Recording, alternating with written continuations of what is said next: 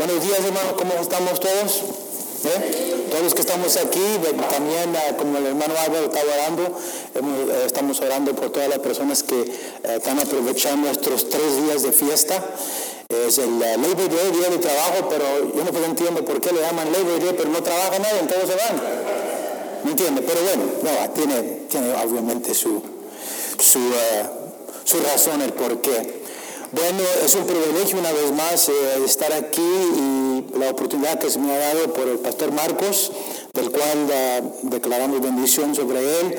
Él está tomando un pequeño tiempo de descanso y indudablemente eh, temo que está escuchando porque él, a veces escucha el mensaje y así es que enviamos bendición a hermano. Yo sé que el hermano Álvaro hizo una oración y declaramos bendición y este, que tenga un tiempo de descanso, tanto a él, a su esposa, su hijo, su hija, Rebeca, y este, así es que hermano, si me estás escuchando en este momento, declaramos bendición sobre ti, descansa, descansa, no te preocupes, nomás voy a predicar por tres o cuatro horas, hermano, tala, tala.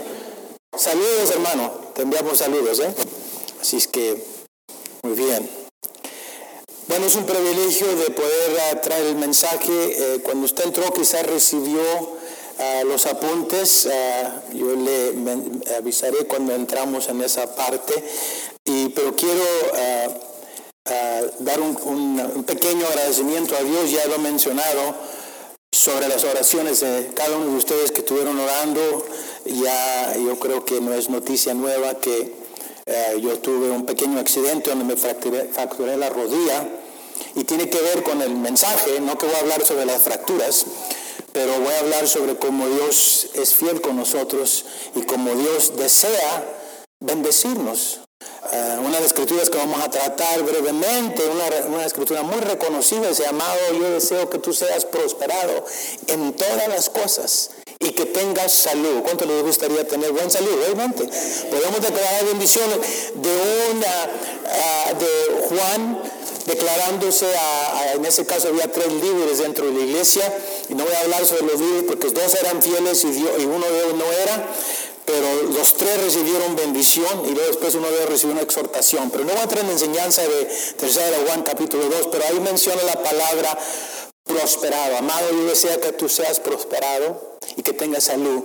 Pero noten la última parte, dice, así como prospera tu alma. O sea, hay una ley o, ah, este, que conforme vamos a prosperar, o sea, lo que más Dios desea le pidamos es prosperidad espiritual, que estemos bien con Dios, tenemos nuestra vida en orden, nuestras prioridades, hemos hablado aquí, el pastor Marcos ha hablado sobre poner todo en orden, pasamos por un tiempo en el cual Dios nos estaba exhortando, pon tu casa en orden, Punto en orden, dale a Dios el primer lugar. Y eso es una de las maneras, la única manera que podemos alcanzar la prosperidad y tener salud. Ah, vamos a hablar sobre eso, pero ah, lo que quiero mencionar un poquito sobre mi testimonio con forma de agradecimiento y luego vamos a hacer una oración. Como mencioné, este, Ah, tuve un pequeño accidente, me fracturé la, rodilla en el cual este, tuve un periodo y aún todavía estoy recuperando. He tenido dos operaciones. Una, en ah, bueno, en eh, este, eh, tuve el privilegio de predicar, prediqué aquí el primer mensaje del año, enero 6. Eh, interesante, el, tema del título del, del mensaje, enero 6, cuando prediqué, es Sabiduría para un año nuevo. Sabiduría para una estaba pidiendo, Señor, dame sabiduría para poder vivir cada día con, sabiduría. Y quién sabía, solo Dios, que el día 14 de enero, menos de una semana después, una semanita después, eh, me fracturé, me resbalé en un lugar, un piso que estaba mojado, piso de cemento, y me fracturé la rodilla y por ahí pasé siete meses en un proceso de recuperación Ah, tuve otra operación y tuve la operación febrero 8. Tuve otra operación julio 19, apenas el mes, bueno, el mes antepasado, pero este 19 en el cual tenían que sacar ah, las cosas que dejaron ahí, o sea, pusieron ahí clavos y tornillos y cuerdas y no sé, serruchos y martillos, no, no se crea todo eso, pero sí pudieron alambrar ahí para que se acomodara bien la rodilla. Y luego ya cuando se sanó todo, se te vamos a sacar todos todos los fierros que ponemos ahí. Dije, que bueno, pero te vamos a dejar un tornillo. Le dije, ¿por qué el tornillo? Dice, porque te falta un tornillo en la vida, en la vida, y cada vez que necesites un ajuste, tu esposa lo va a ajustar el tornillo. No, no se crea, no es esto. El tornillo lo dejó ahí porque dice, lo necesita porque está tan, ah, tan internado dentro del hueso que para sacar el hueso tenemos que quebrarte el hueso. No, no me lo quiebres, pues ya pasé por eso. No necesito otro hueso quebrado. Así es que fracturado, me lo dejaron ahí, fue el julio 19 si usted calcula ahí desde, enero 14, que fue en un lunes, pasé casi un periodo de siete meses. Ahora, quiero dar gracias a Dios que cuando prediqué sabiduría sobre cómo vivir una vida, ah, perdón, sabiduría para vivir un año nuevo, eso fue lo que prediqué. Yo no sabía que iba a pasar por una prueba y que iba a necesitar sabiduría para poder confiar en Dios, sobre todo en mi salud, en mi situación, economía, pero yo quiero dar las gracias a Dios que esos siete meses Dios ha estado conmigo. Y Dios me mostró que que Dios está con nosotros en todo momento, especialmente en esos momentos difíciles y a veces Dios envía esos tiempos para probar qué es lo que está dentro de nosotros. El pueblo judío de Deuteronomio, usted puede leer una escritura, creo en el capítulo 7, donde Dios habló al pueblo y, preguntaron, ¿por qué necesitas pasar por ese tiempo? Esos 40 años. número 40 representa tiempo de prueba. ¿Sabía usted que el pueblo judío de los adultos de 20 años hacia arriba, ninguno de ellos entraron en la tierra santa.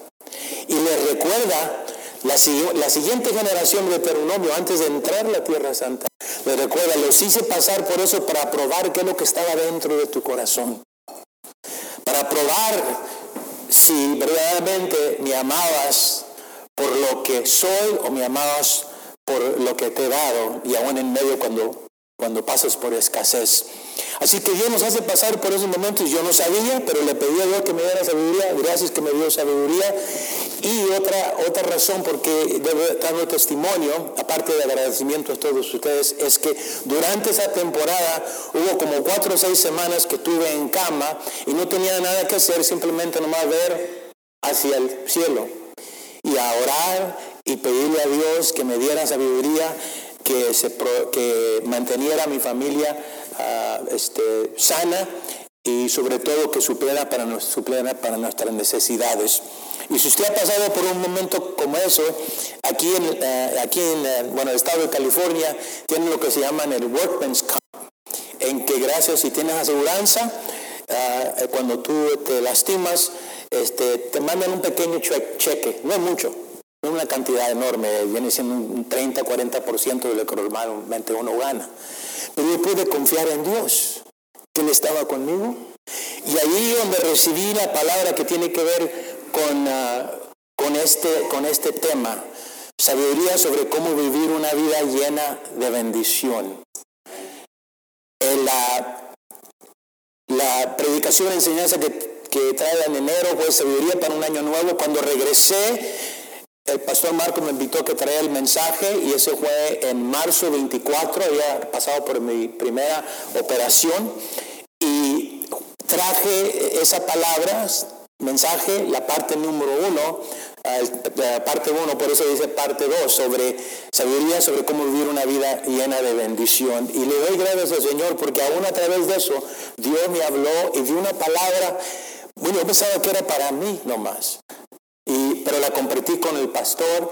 Cuando prediqué el 24, mencioné este tema sobre sabiduría, sobre cómo vivir una vida de bendición. Quiero preguntarles, ¿les gustaría recibir por parte de Dios sabiduría sobre qué es lo que Dios nos desea enseñar para poder vivir una vida llena de bendición?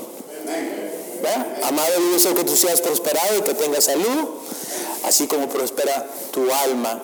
Obviamente Dios quiere bendecirnos, pero hay dos trampas que voy a hablar, que, eh, que son trampas que el enemigo pone ahí. Eh, una de ellas es eh, el, espíritu, el espíritu de esclavitud o, mentalidad de pobreza. Ese es un extremo. Es una trampa que el enemigo pone. Voy a mencionar un poquito y en el futuro voy a traer una enseñanza completa. El otro extremo es la prosperidad materialista, el evangelio de prosperidad Este, esos son dos extremos, pero en el centro de ahí, donde Dios quiere mantenernos, Dios nos da sabiduría para cómo vivir una vida llena de bendición. Y donde hay más de 200 escrituras, yo no voy a mencionar cinco, no vamos a repasarla por cuestión del tiempo, pero lo que sí quiero compartir es este, la palabra, la siguiente, la siguiente slide, por favor, hermano. La palabra que Dios me dio a mí, yo le llamo profecía, o sea que Dios me habló mientras yo estaba ahí esas cuatro o seis semanas en, en esa camilla recuperándome, recobrándome y no quejándome, sino dándole gracias a Dios que Dios me había dado un tiempo de descanso. No pensé que iban a ser seis meses, pensé que iban a ser unas cuatro o seis semanas, pero Dios me dio este periodo de tiempo en el cual yo pude descansar en el Señor, cual Dios me habló y me hizo pasar por ese momento de prueba y, este, y al mismo tiempo compartió esta palabra que después reconocí que era para todos, que era para nuestra congregación, nuestra iglesia, de, los, de parte de los que están aquí. Este, uh, Quiero preguntar, ¿cuántos consideran esta su iglesia? Levante su mano. Esta es su familia, su congregación. Amén. Bueno, creo que esta palabra, no, no creo, sino sé que esta palabra es para todos, especialmente para nuestra familia, los que consideran la iglesia Nueva Visión como su iglesia. Voy a compartir esta palabra y luego voy vamos a orar para entrar en el mensaje.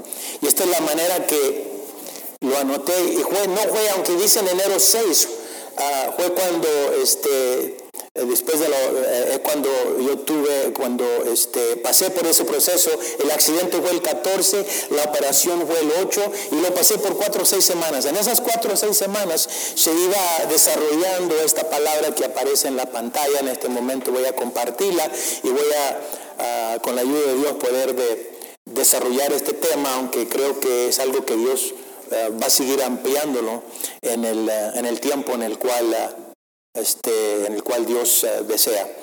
Dice, Iglesia Nueva Misión será reconocida por su generosidad y su mayordomía. Yo quiero que anote esas dos, dos palabras. una de ellas, bueno, esas dos palabras son conceptos que la Biblia nos enseña sobre cómo vivir una vida llena de bendición. Ser generosos y ser y ser buenos mayordomos. Quiero decir que si no somos buenos mayordomos con todo lo que Dios nos ha dado, no nos estoy hablando de, finanzas, sino todo lo que Dios da, nuestros, eh, nuestros eh, ah, dones, el tiempo, todo. Dios quiere darnos sabiduría para cómo manejar nuestro tiempo, sabiduría para cómo manejar nuestro tiempo. Y también quiere que seamos generosos. Yo quiero este, bueno, felicitar a la iglesia, Nueva Visión, que somos nosotros, porque ah, ha sido una iglesia generosa y con buena mayordomía. Brevemente mencionar, cuando vemos este, edificio en el lugar donde estamos ahorita, ah, la bendición que es para nosotros y lo primero que hemos escuchado del pastor Marcos es que no lo merecemos. Pero Dios, por su gracia y su misericordia, nos ha bendecido. Yo quiero decir que cuando Dios te bendice, es para que tú seas de bendición para otros. Hace dos semanas hicimos un tour, estábamos paseando los diferentes, diferentes lugares, a los diferentes salones, que unos se han, se han arreglado, otros no. Y veamos muy amplia esta visión, este lugar tan grande de, que Dios nos ha dado, eh, como un testimonio de lo grande y Dios que Dios es. Y también porque Dios quiere que seamos ah, prosperados. Dios quiere bendecirnos, pero no quiere que nos quedemos, que nos caigamos en esas trampas de pobreza uh, espiritual o mentalidad espiritual y por el otro lado este, ah, una eh, un evangelio de prosperidad o una prosperidad materialista. Esos son dos, y voy a mencionarlo después, hay un espíritu demoníaco, tengo que hablar de esa manera, que a veces si no entendemos podemos caer en esas zanjas, en esas trampas, pero uh, Dios nos está dando sabiduría. Pero esta iglesia, si puedo referirme al liderazgo, a la mesa directiva, en la manera que han sido buenos mayordomos, con las ofrendas, con los diezmos que ha entrado, con cada centavo que ha entrado, podemos ver lo que Dios ha hecho. Pero aún es más allá porque no sabemos cómo la plata que Dios usó para que tengamos este lugar tan amplio, ¿verdad? Está cómodo ahí, no está muy apretado ahí donde está en la banca, hermano, ¿no? Están apretados porque si no le damos más cuidado. Tiene una banca vacía, si quiere usar una banca completa, pueden, y hay mucho cupo. Pero Dios nos, Dios nos da, hermano, aquí está muy a gusto, hermano, ¿estás a gusto aquí? Porque mira, aquí está pena. Ah, ok, hermano. Hay lugar para crecer, no, crecer en el Señor, ¿verdad? Pero al mismo tiempo nos da una responsabilidad porque Dios quiere llenar este lugar. Dios, eh, Dios ha sido generoso con nosotros nosotros hemos sido buenos mayordomos. Pero ahora nosotros como iglesia, eh, y el testimonio de esta iglesia es una iglesia que por su generosidad y su mayordomía, precisamente anoche, a las seis de la noche se reunió aquí una congregación anglosajona que tienen solamente un año que se fundó y se han movido tres, ya van a tener que moverse cuatro veces buscando un lugar. Y cuando vinieron aquí, cuando vino la mamá del pastor asociado, es importante eh, mencionar el testimonio para ver cómo es, para que nos demos cuenta cómo es que el Espíritu Santo trabaja. Vinieron la segunda que, que, tienen aquí, este, la segunda, ah, y cuando llegaron ahí vieron este lugar y pensaban que estaba vacío. Porque usted entra en la entrada, ya que no tenemos ni un, ni un sign ni nada, no, no sabemos. Es la, es la iglesia invisible porque no hay nada ahí. Pero no se preocupe, ya viene pronto. Yo ya vi las muestras, el hermano Oscar eh, eh, y los más libres han hecho un excelente trabajo ah, y muy pronto vamos a tener el anuncio. Vino esta, esta familia, vieron este lugar, pues está vacío y recordó que el pastor y su hijo, que es pastor asociado también, dijo, van buscando un lugar, está vacío, vamos a preguntar. Y preguntaron y llamaron y luego vinieron un martes, el hermano Oscar estaba aquí, se dieron cuenta que aquí está la iglesia Nueva Visión, de que sí tenemos servicios, y luego, y luego regresaron en un sábado, hace como tres, cuatro sábados, toca que un miércoles antes, que es miércoles de oración, un miércoles, hace tres, cuatro semanas, estaban orando los hermanos, así como oramos a veces, de vez en cuando, un miércoles sí, un miércoles no, no me dice el hermano ah, Álvaro, Oramos para que Dios traiga una iglesia, una congregación que necesite un lugar. ¿Por qué? Porque esta iglesia va a ser reconocida y ahora está siendo reconocida por su generosidad. Y estábamos orando que Dios traiga una congregación. Ese miércoles oraban los hermanos. ¿Cuántos estuvieron aquí el sábado cuando estábamos repartiendo las mochilas? Hermanos, aquí estaban. Los que estaban aquí, levanten su mano los que estaban aquí y estuvimos orando. Ese pastor llegó Después que le dieron saber que este lugar probablemente estaba vacío y venían buscando, llegaron aquí, ah, se introducieron, el pastor Marcos platicó con ellos, después eh, el hermano me introdujo a mí, el hermano Álvaro, y nos dimos cuenta que esta iglesia venía buscando un lugar donde congregarse, nos platicaron un poquito la historia, ah, el hermano se juntó con ellos, se empezó a desarrollar y tocó que este, el domingo pasado, hoy, hace un día, le cerraron las puertas al lugar donde estaban rentando sin ningún anuncio, sin nada. Hasta ahorita no sabemos qué es lo que pasó. Cerraron las puertas. El hermano eh, se llama el pastor Tony. La iglesia se llama eh, Pathway eh, Community Church. Es decir, pero después nos llamó y dice, hermano, me cerraron las puertas el domingo pasado. Tuvimos que congregarnos en un apartamento. Y este domingo que viene, o este sábado, vamos a congregarnos en una warehouse. Ese fue el mensaje que le dio al pastor Marcos. Pero porque la iglesia Nueva Visión Dios desea que sea reconocida por su generosidad. digo, hermano, eso no es justo. Pueden ustedes, reúnanse el sábado mientras hacemos los arreglos. Y la congregación estuvieron aquí ayer, ah, de las seis en adelante, el hermano Oscar vino para ayudarle con el sistema de sonido, todo eso. Entonces, ahí vemos un ejemplo de cómo estamos compartiendo lo poquito lo mucho, lo grande que Dios nos ha dado. Y esta iglesia me llamó el hermano, yo estuve en comunicación con él después, después del servicio por texto como hasta las 11 de la noche dándome gracias, agradeciendo a la congregación, al pastor Marcos, al liderazgo, a ustedes por compartir este lugar con la congregación. Se sentían tan a gusto porque ellos pensaban que se iban a tener que reunir en una warehouse. ¿Verdad? pero no. Amén. Así es que gracias a Iglesia Nueva Visión, a esta palabra podemos decir que Dios nos dio, que Dios me hizo a mí eh, reconocerla ah, en el mes de enero, se ha estado cumpliendo, y no nomás hoy, sino si tuviéramos tiempo podemos compartir todo lo que ha hecho esta iglesia con lo poquito que ha entrado, hermanos. Así es que Iglesia Nueva Visión se ha reconocida por su generosidad y su mayordomía. Y aquí están los apuntes que aparecen ahí. Número uno, Dios desea sanar las finanzas de la iglesia. Ahora puedo declarar que Dios está sanando las finanzas de la iglesia. Ahora, ¿quién es la iglesia? Tú y yo. Así que esa palabra es para ti. Dios desea sanar las finanzas. Dios desea romper la maldición sobre nuestras finanzas. No, con eso no estoy diciendo que todos estamos bajo una maldición, pero sí puedo decir que hay personas que son parte, que vienen a esta congregación, que quizás estén bajo eh, esa maldición. Y, y lo que Dios nos está dando a saber es que Él quiere romper esa maldición sobre las finanzas de la iglesia, las finanzas de cada miembro de esta congregación, la, tus finanzas, mis finanzas, las finanzas de otras personas. ¿Por qué? Porque Dios desea que seamos eh, prosperados.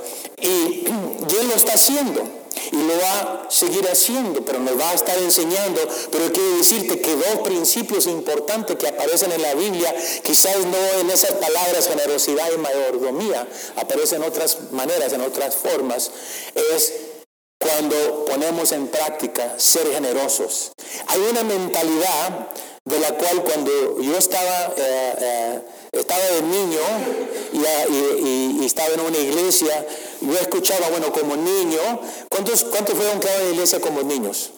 Cuando fueron los dominicanos, bueno, yo, yo fui, que Brian.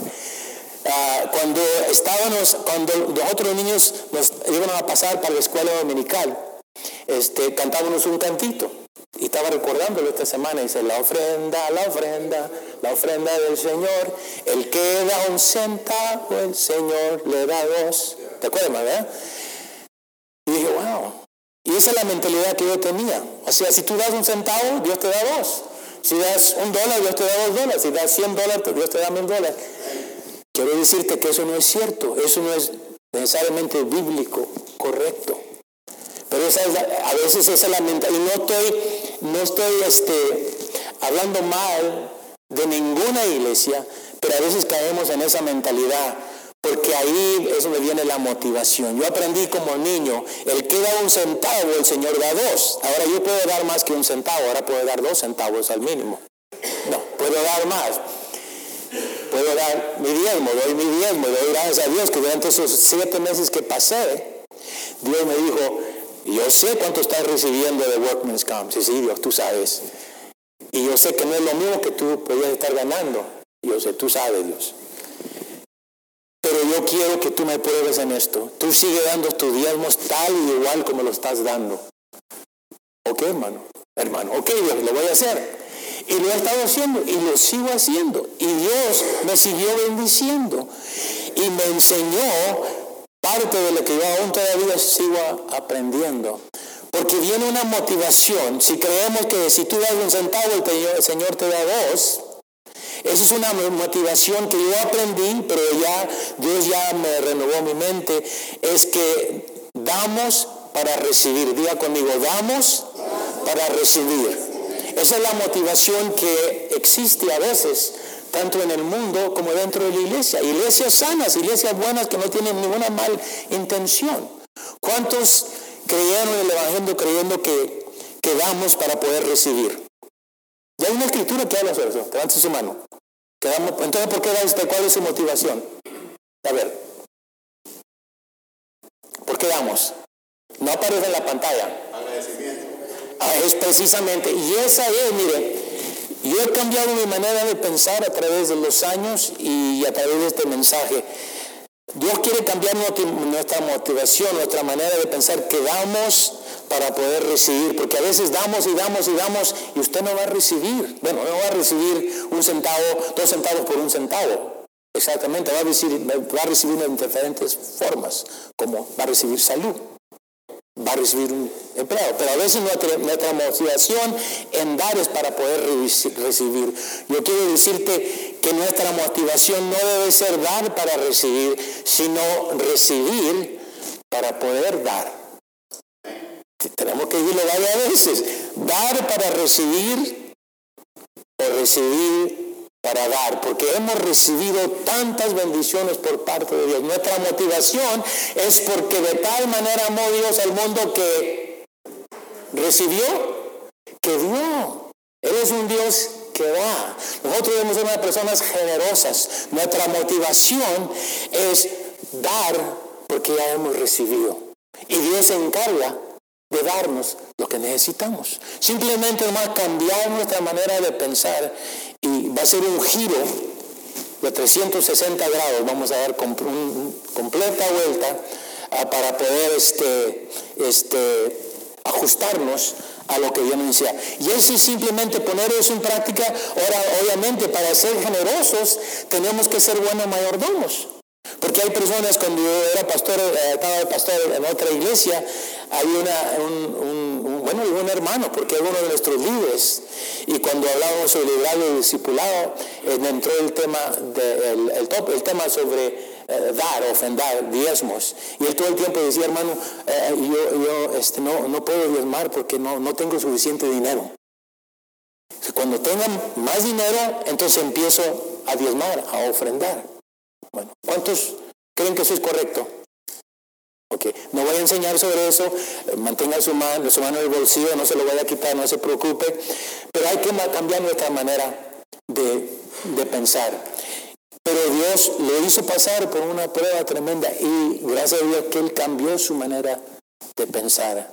Damos porque Dios primero nos dio, ser personas generosas. Bueno, Dios desea sanar las finanzas de la iglesia, Dios desea romper la maldición sobre nuestras finanzas. Número tres, Dios desea que pongamos nuestras finanzas en orden y seamos buenos administradores de todas las bendiciones que hemos recibido por parte de Dios.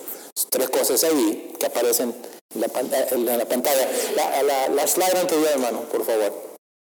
La segunda slide que tenemos ahí. Podríamos tomar una hora en cada uno de esos puntos, no la vamos a hacer. Pero cada vez que Dios me dé la oportunidad, yo quiero compartir y desarrollar estos temas. Pero sobre todo, dice ahí, Dios desea darnos sabiduría sobre cómo vivir una vida llena de bendición. Sabiduría sobre cómo vivir una vida llena de bendición. Cuando yo repasé esa escritura que la había visto anterior a través de varios años, dice Dios, yo, yo quiero todo eso, pero sobre todo quiero que me dé sabiduría para poder uh, poner todo, uh, para poder todo en orden, acomodarlo todo tal y como tu, uh, tu escritura nos enseña y todo lo demás vendrá por añadidura.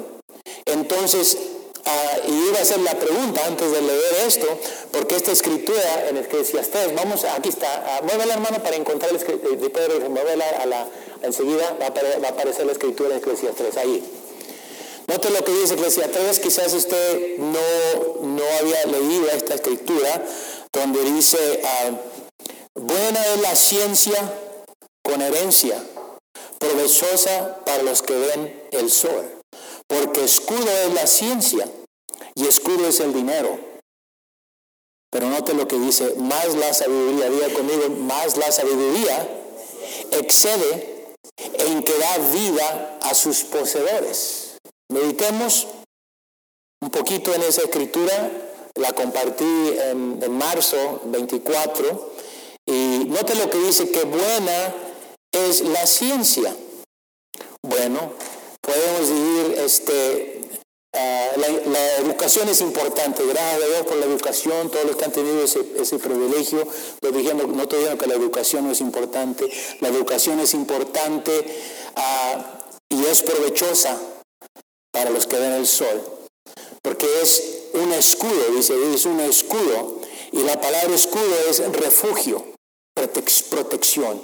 Si tú has recibido una educación, un título, es protección, es escudo para poder protegerte en contra de situaciones económicas que pueden venir a tu vida. Porque ese escudo y, ah, es la ciencia y luego dice, escudo es el dinero también, es refugio, protección. Pero nota lo que dice, más la sabiduría excede, o sea, la sabiduría sobrepasa. Es algo más elevado, es algo que todos deberíamos lograr, es algo que Salomón, quien escribió esta, esta escritura, él entendió, porque él tuvo la oportunidad de pedirle a Dios. ¿Y qué fue lo que él le pidió a Dios? Sabiduría. Así que podemos decir es la persona más sabia, pero no, Jesucristo. Dios. Pero Dios le dio la sabiduría a él, el entendimiento para que él pidiera la sabiduría. Así es que si creemos que él es una persona muy sabia y que esa escritura fue inspirada, ¿cree usted que sería bueno que nosotros también podamos, podamos pedir sabiduría para cómo vivir una vida llena de bendición? Y aquí la escritura nos apoya en ese concepto. La sabiduría excede o sobrepasa en que da vida a sus poseedores. Entonces podemos ver aquí, uh, pasa a la otra, parte, más, nomás repasamos ya esta última parte, la siguiente. Existe el dinero, oh, ¿dónde está? Existe el dinero, ¿dónde está? Existe el dinero, bueno, aquí se lo leo. Existe el dinero, que es la herencia, nuestras posesiones, nuestros recursos, todo lo que hemos recibido por parte de Dios. Existe la ciencia, el conocimiento, la educación, pero la riqueza sin sabiduría no nos ofrece la protección y el refugio que Dios quiere, necesita para nosotros. Necesitamos la sabiduría para poder manejar nuestras posesiones correctamente. Por eso es que Salomón dice aquí correctamente que la sabiduría sobrepasa en que da vida a sus poseedores. Y desde ahí, fue ahí donde eh, eh, yo empecé a recibir motivación por parte de Dios para este, compartir y desarrollar ah, de lo que estamos hablando hoy, del cual es un tema muy amplio y eh, hoy estamos tocando simplemente nomás la segunda parte. Cierren sus ojos. Ahora antes de orar, imagínese usted si pudiera vivir una vida sin estrés, una vida en que usted no tendría, tenga sus ojos cerrados, en la que usted no tendría que preocuparse por sus finanzas. Tuviera plata en el banco, comida en su refrigerador, un buen auto que, que lo, lo puede transportar. No hubiera preocupaciones financieras. Han dicho personas que a veces este, se nos termina el dinero antes de que termine el mes. Tenemos más mes que el dinero. Eso nos pasa. Llega la primera quincena y ya no hay dinero. Y todavía tenemos dos quincenas más. Imagínese vivir una vida sin tener que preocuparnos por eso, sin que eso sería un estrés para nosotros. Vamos a ver a través del mensaje de hoy brevemente lo que, lo que podemos ver, o la razón por qué Dios que, quiere darnos sabiduría para poder descansar en Él y confiar en Él, así como yo he tenido que hacer los últimos siete meses. Así que veremos, Padre Celestial, Espíritu de Dios, yo sé que estás aquí, danos sabiduría para cómo vivir una vida llena de bendición. No queremos caer en la trampa del extremo y tener una mentalidad de pobreza, ni por otro lado este, eh, eh, eh, simular que tenemos demasiado y caemos en otra trampa, que es la prosperidad materialista, sino mantenos conforme lo que tú deseas para poder vivir y sobre todo la sabiduría para poder vivir una vida llena de bendición. Háblanos, Padre Celestial. Te damos gracias de antemano por lo que vas a hacer. Amén. Amén. Así que ahí donde tiene, hermano, sus apuntes, no voy a, no voy a, necesariamente a, desarrollar cada uno de esas de, esas de esos temas que vamos ahora sí a regresar, hermano, discúlpame a la, a la segunda slide donde menciona las cinco escrituras esa, eh, donde dice, Dios desea que seamos prosperados. Cuando usted tenga tiempo, medite, medite sobre esa escritura. Ah, y ahí en sus apuntes dice, Dios desea que seamos prosperados. Amado, yo deseo que tú seas prosperado. La palabra ahí en el griego es yudo, que son dos palabras, bueno y camino.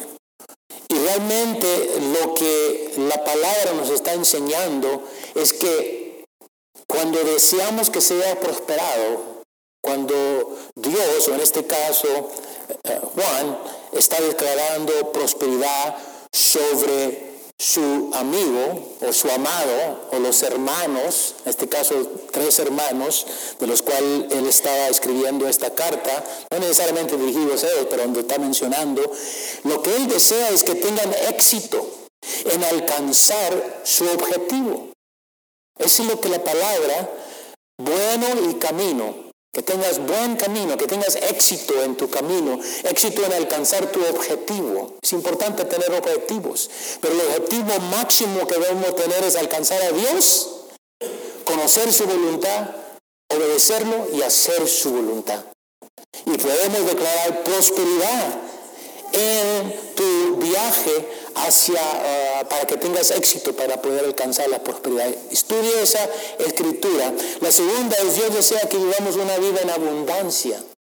Aquí queda, no, no la, pantalla, ¿no? aquí tenemos, porque vamos, a continuar con ciertos apuntes que quiero mencionar.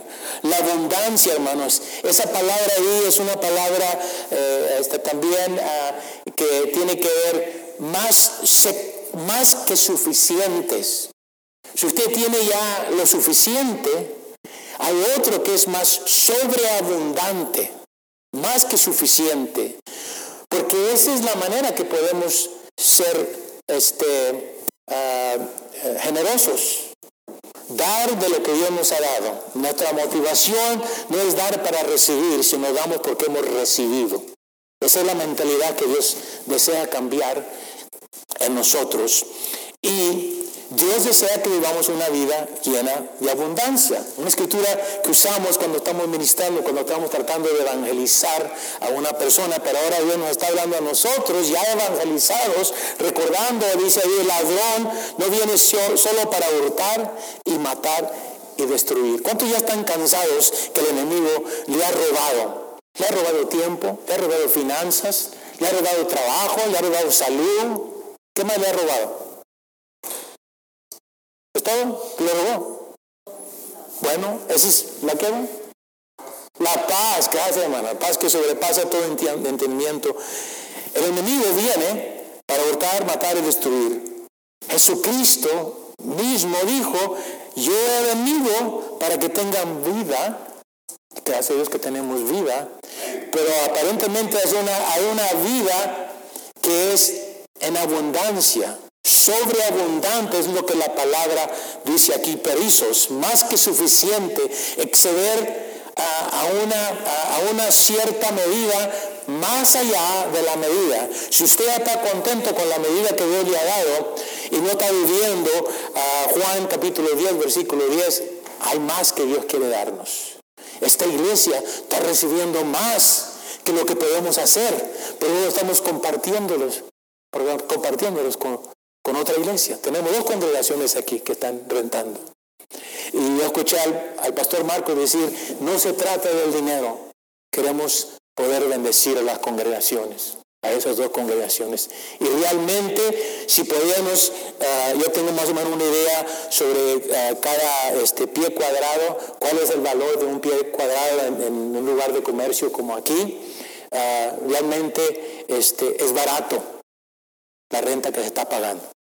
Es barato. Pero realmente no quiere decir que es de segunda calidad.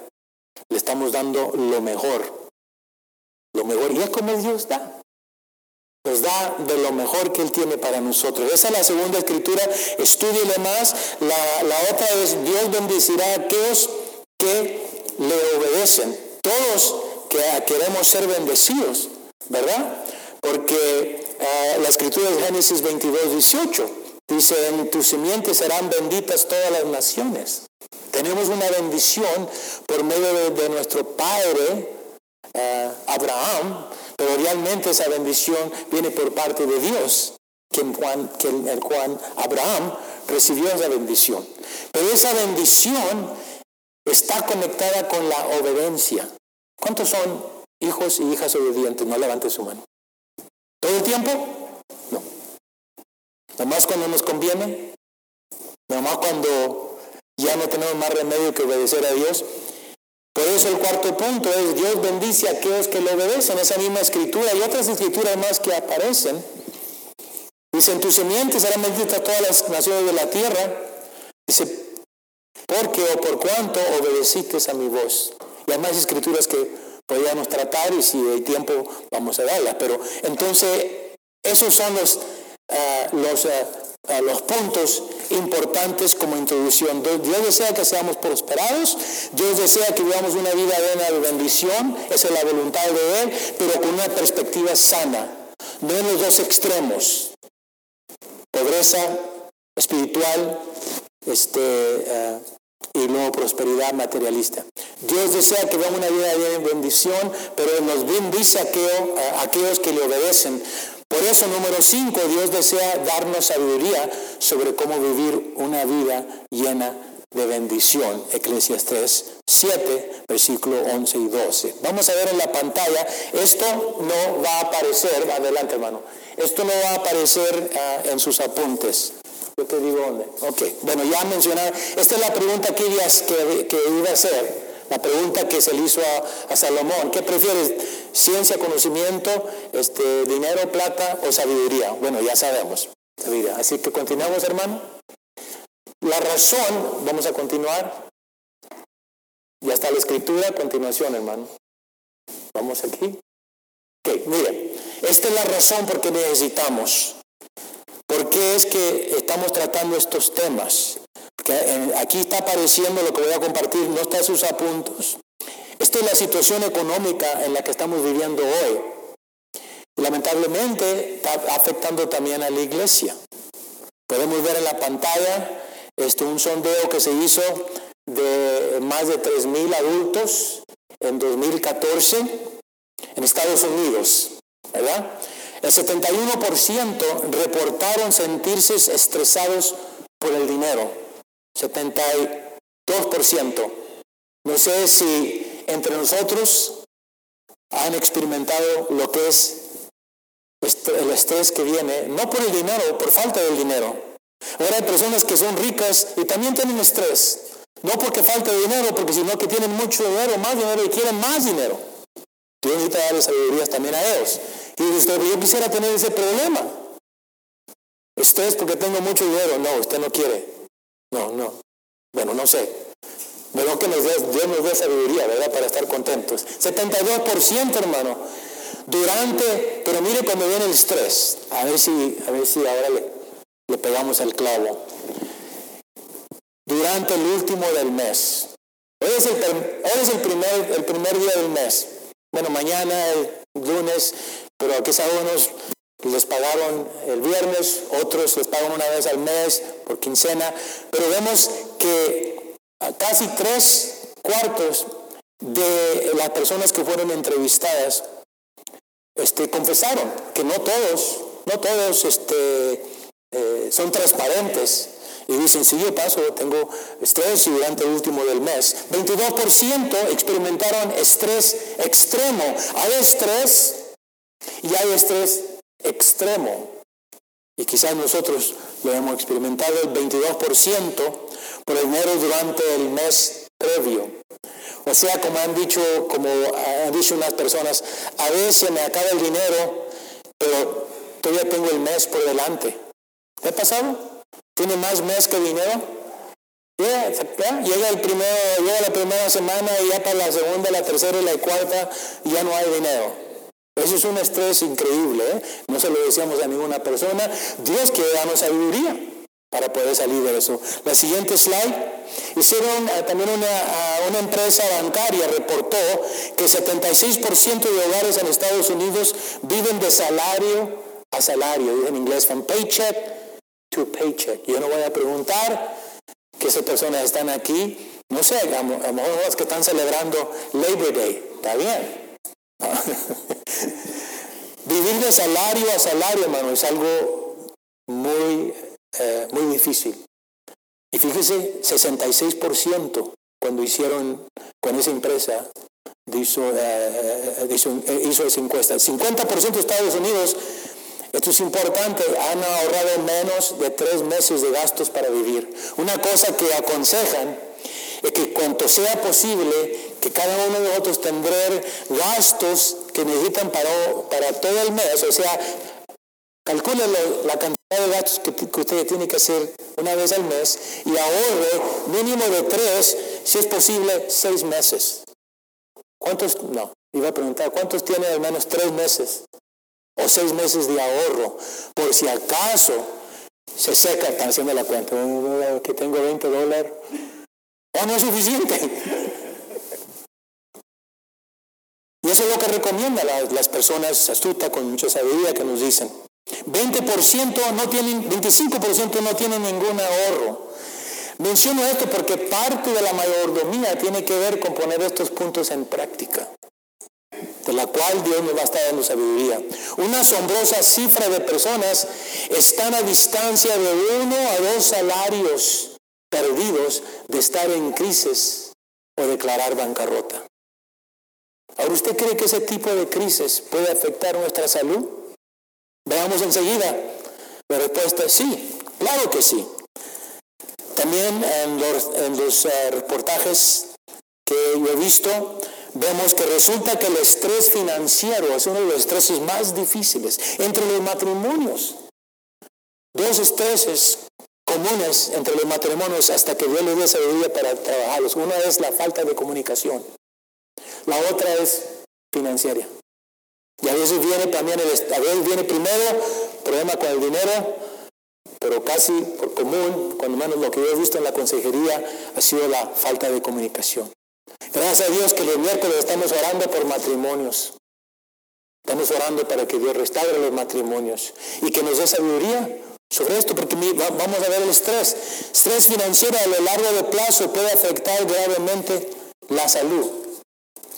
Mis padres lo pasaron por eso y yo lo pasé cuando estaba preparándome para el ministerio, que nos mudamos de aquí de Fresno, el 84, para Pasadena para ir, ir a Fuller Seminary, este, tuvimos que confiar en Dios en casi el 75% de entrada. Perdimos la casa, perdimos nuestros dos automóviles que teníamos y, eh, y lo malo que teníamos el 25% y de ahí tenía que pagar la escuela y el renta y todo, pero Dios estuvo con nosotros, ahí nos dio sabiduría, nos enseñó. Sigamos aquí, salud y la finanza. Se ha relacionado con migrañas o no todas migrañas vienen a causa del estrés financiero, pero si hay enfermedades cardiovasculares, absentismo laboral, enfermizos que no podemos reportarnos, insomnio. Ahora, no todo, diciendo que todo insomnio viene a causa de problemas financieros.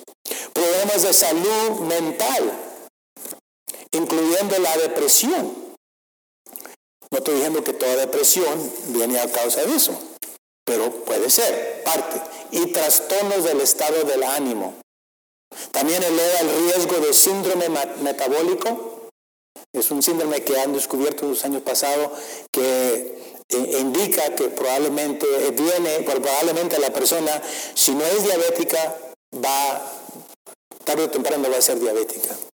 Podemos mencionar eh, sobre, eh, bueno, no voy a entrar en detalles sobre eso, no quiero asustar a ninguna persona, porque Dios quiere que darnos sabiduría. Puede predisponernos a conductas adictas poco sanas cuando antes intenta automedicarse. A veces nos automedicamos para creemos que no se van a ir los problemas.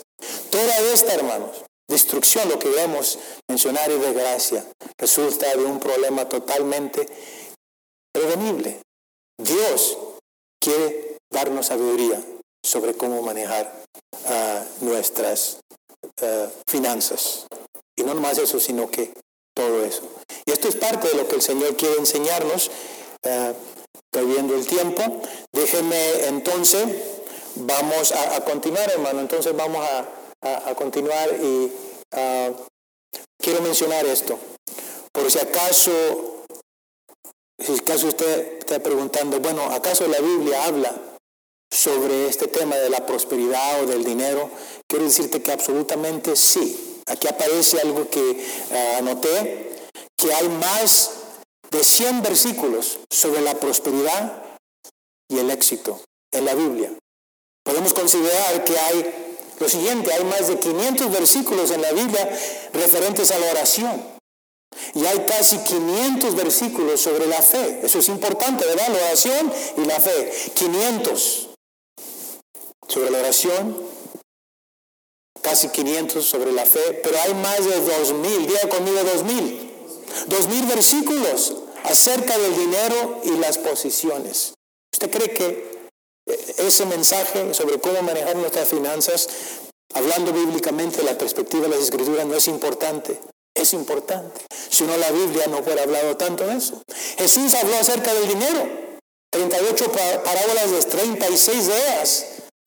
Podemos decir entonces que es claro que desde el punto de vista de la Biblia debemos entender que el dinero y cómo manejarlo, de todas las cosas que Dios nos ha dado, es importante. Ahora, Pregúntame por qué. Pregúntame. Qué bueno que preguntó por qué. Porque aparece enseguida. Porque el dinero es una prueba que Dios nos pone por delante. La forma en que usted maneja el dinero revela mucho acerca de sus prioridades, sus lealtades e interés, su motivación. ¿Dónde está su corazón? ¿En quién ha puesto su confianza? ¿En la plata o el dador de la plata. O si hemos caído en esas trampas de tanto espiritual, pobreza materialista que vamos a hablar enseguida, o prosperidad, este, ah, prosperidad materialista, perdón, ah, pobreza, una mentalidad de pobreza o, una mentalidad de, de, de este, prosperidad pero en una manera materialista. Dios quiere acomodarnos en eso. Este, quería mencionar ahorita, este, eh, porque estamos grabando, se está grabando el mensaje, y cuando yo estaba orando esta mañana, sentí por parte de Dios que, eh, que enviaron los saludos a las personas que van a estar escuchando este mensaje.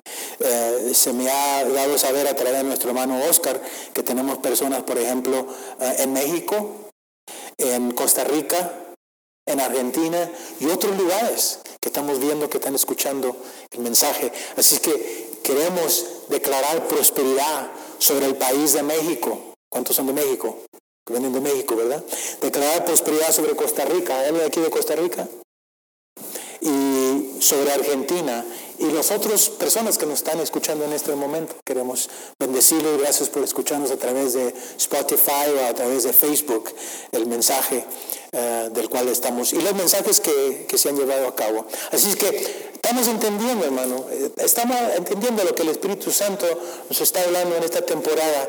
Estamos ahorita en al principio del mes de septiembre. El mes de septiembre en el calendario judío es un tiempo de reflexión un tiempo en el cual ellos pasan por un, por un proceso que se llama teshuva, un tiempo de arrepentimiento.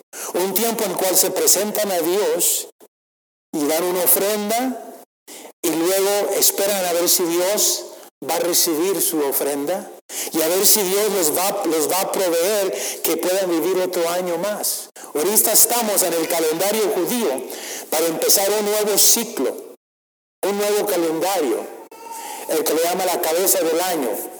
¿Cierto o no? El último de este mes, 29, esas que va a caer un domingo, es un principio de un año nuevo. Ahora, nosotros obviamente no, no somos judíos, pero hay quizás algo ahí que Dios nos está enseñando. Hay dos calendarios en las escrituras, el calendario civil, que marca el tiempo, que conforme a los historiadores, el pueblo judío, que fue en este tiempo cuando Génesis, el principio del mundo. Y luego el otro calendario es el calendario religioso, que es entre marzo y abril, el cual es, empezaron un nuevo ciclo para ellos, porque fue cuando el pueblo fue liberado de la esclavitud en Egipto. Pero ahorita estamos en una temporada en la cual Dios estamos empezando un nuevo ciclo un nuevo comienzo. Y qué interesante, hermanos, que nosotros como congregación, aquí tengo el otro anuncio, el 23 vamos a celebrar nuestro sexto aniversario, en la manera que Dios ha sido fiel con nosotros. Este es el mes, especialmente, específicamente después de Labor Day. El primer domingo, yo no estaba aquí, pero según he recibido el informe, fue cuando Dios fundó este ministerio de la iglesia Nueva Visión. Y el, pastor Marco me estaba dando a saber que, que dimos el anuncio que el 23 de este mes vamos a estar dándole gracias. Va a ser un, un servicio de agradecimiento a Dios porque nos ha concedido este sexto aniversario. ¿Sabía usted que según las estadísticas, que el 75% de las iglesias eh, establecidas, plantación de iglesias, no sobreviven, no pasan de 3 a 4 años. 75% de iglesias. 75%. Gracias a Dios que nosotros pasamos los 4 años, pasamos los 5 años y estamos para empezar el sexto año. Así es que es algo de darle gracias a Dios, de darle un aplauso a Dios en que, en que Él está con nosotros. Hermano, repasemos antes de llegar a la última parte que Dios desea que seamos prosperados, pero que vamos a prosperar conforme prospera nuestra vida espiritual. Y entonces Dios desea sanar nuestra vida espiritual. Y podemos, podemos decir, y el hermano no tiene que buscarme aquí, quiero, quiero mencionar, perdón, quiero mencionar rapidito y vamos a terminar. La trampa en la cual no queremos caer, hermanos, y eso no aparece en sus apuntes, es lo que mencioné hace rato. La primera trampa es la mentalidad espiritual o mentalidad de pobreza. Después vamos a dar otro término, ascetismo, en el cual creemos que hay cierta virtud en ser pobre. Quizás hemos crecido de esa manera. Si eres pobre es porque eres espiritual. Las posesiones materiales en esa creencia son inherentemente malas y que es posible poseer nada sin ser corrompido por ellas. O sea, es mejor no poseer las cosas porque nos va a corromper. Eso es cierto. Pero Dios quiere darnos sabiduría para que eso no suceda. Dice, no es inapropiado, de hecho es claramente impío que un cristiano tenga mucho en el camino del éxito. Pero yo no creo en eso, porque entonces, ¿por qué la palabra dice que sobreabundancia? ¿Por qué dice, amado deseo que seas prosperado? ¿Y por qué vemos en el Antiguo Testamento, en el Nuevo Testamento, personas eh, eh, eh, con, prosperidad material ah, que es como podían apoyar el ministerio? Pablo es uno de ellos. Pablo, él tenía un trabajo, dice, de hacer carpas, pero realmente unos dicen, eran como lo que eran, eran hoteles portátiles. Era como el Hilton del Nuevo Testamento. Y él hacía negocio. Él dice, yo trabajo día y noche para no ser una carga a la iglesia. Y es como financiaban, financiaban ah, el, uh, el, financiaba el ministerio, una manera. Y, hay personas que trabajan y luego ministran y, entregan sus ofrendas o, para ser más claro, no reciben ningún salario de la iglesia, que es nuestro pastor Marcos. Y yo, yo este, admiro al hermano. Y he visto otros ministerios que es la manera que desarrollan el ministerio. Podemos hablar más sobre Dios está levantando y está prosperando a hombres de negocio, porque Dios los ha llamado, ese es el ministerio de Dios, que prosperen y que Dios prospere el negocio para que ellos puedan invertir más en el reino de Dios, pero ese es otro tema. Entonces esa mentalidad de pobreza, uh, Ah, este, nos hace creer que las cosas, materiales nos van a llevar a una, que no nos va a poder eh, hacer la voluntad de Dios. O sea, podemos decir esto, una cosa es creer que una persona pobre puede ser virtuosa, pero otra cosa es considerar que alguien virtuoso, que es virtuoso porque es pobre, si me está entendiendo.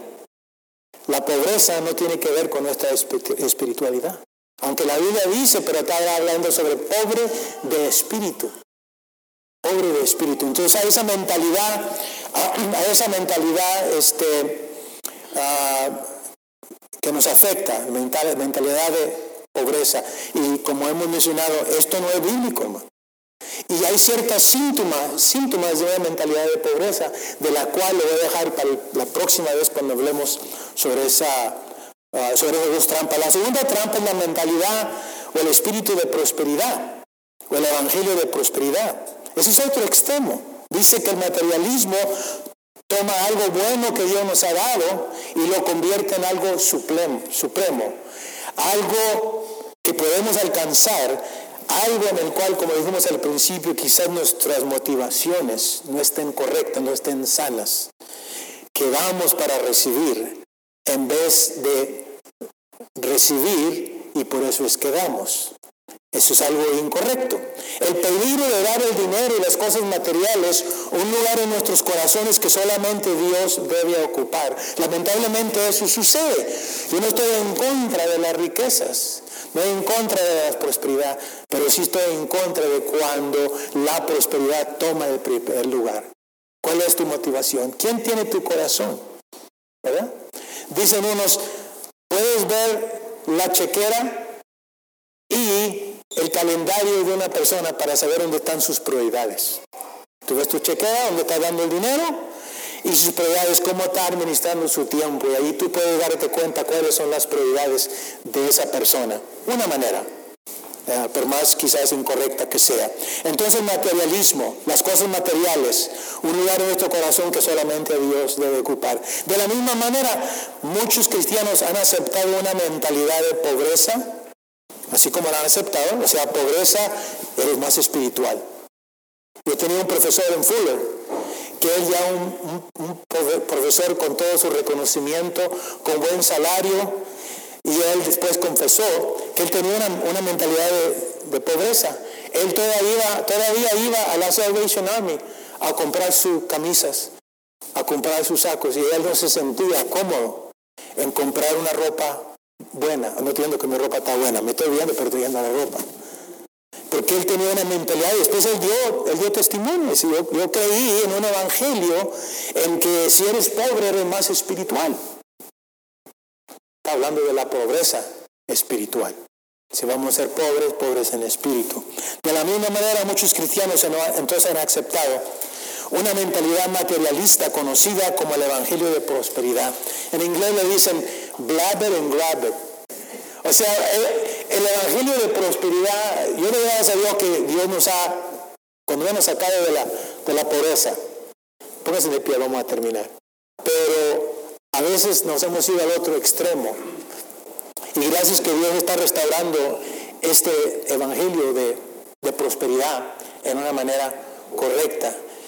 Pero es peligroso cuando digamos, nomás lo que tienes que declarar, yo soy rico, yo soy rico. Y te haces rico. No, no, tenemos que poner en práctica, tenemos que obedecer a Dios, tenemos que ser buenos mayordomos y por eso esta enseñanza es solo una introducción. Esta trampa es la trampa del enemigo, que también dice, necesito acumular tanto dinero y cosas como pueda sin importar el costo. Wow, sin importar el costo. Deja su matrimonio, no puede ir a la iglesia porque está preocupado en cómo seguir ganando dinero. No estoy en contra de eso, pero si uno puede manejar, yo sé porque yo he tenido que trabajar fin de semana, es parte de mi trabajo, pero Dios nos da sabiduría para que no sea algo que lo continuamos, lo a hacer. Ojalá que usted esté, sintiendo el espíritu que está dentro de mí, no es, no es espíritu de, exhortación, sino que Dios nos está enseñando. Y esta mentalidad de prosperidad este, refleja nuestra cultura, lamentablemente. Dicen, you can only live once, solo se vive una vez. Consigue todo lo que puedas conseguir. Y dice, cuando mueras, pero te vas a morir con tus juguetes. Gana quien muere con sus juguetes. Otros dicen, he who has the gold rules. El que tiene la plata es el que va a reinar y a dominar. Bueno, ¿quién es dueño de la plata? ¿Quién es dueño del oro?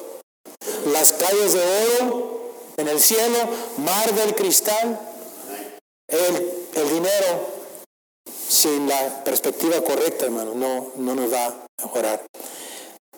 Mientras el espíritu de pobreza nos dice que las cosas vienen del diablo, la prosperidad materialista nos dice que nos convence de que no lo hemos ganado y no lo merecemos. Ambos son trampas del enemigo.